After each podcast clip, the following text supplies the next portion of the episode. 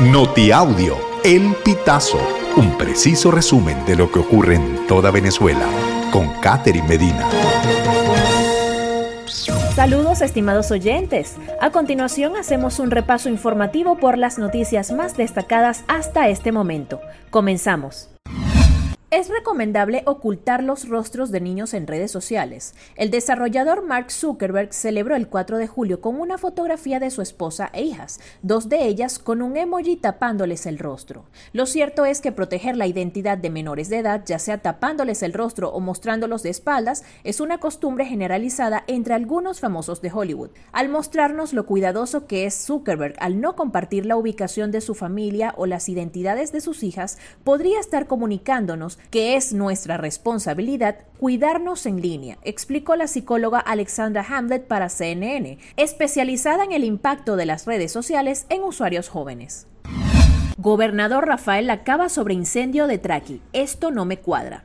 El gobernador del estado Carabobo, Rafael Lacaba, se refirió al incendio que se registra desde la mañana de este domingo en la tienda Traqui, ubicada en la avenida Bolívar Norte de Valencia, y escribió en sus redes, esto no me cuadra. Lacaba subió un video a su cuenta en Instagram, acompañado del viceministro para la gestión de riesgo y protección civil, Carlos Pérez Ampueda, y destacó que casi 300 funcionarios de diferentes organismos están desplegados para controlar las llamas.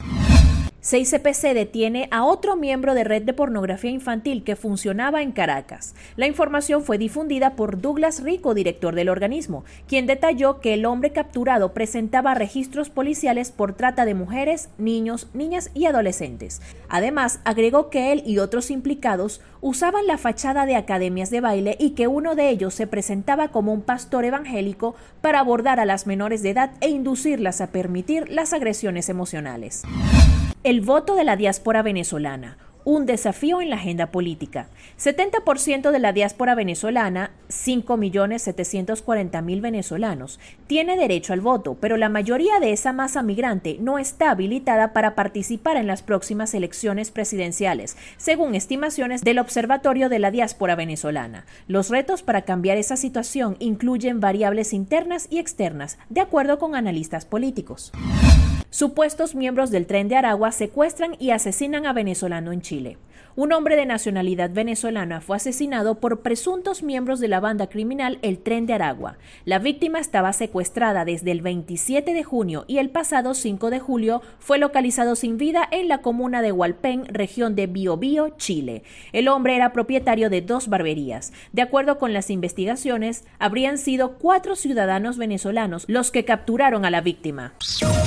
Estimados oyentes, este ha sido el panorama informativo hasta esta hora. Narró para ustedes Catherine Medina.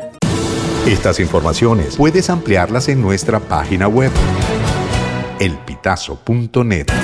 También recibimos tus denuncias vía SMS o WhatsApp a través del 0414-230-2934.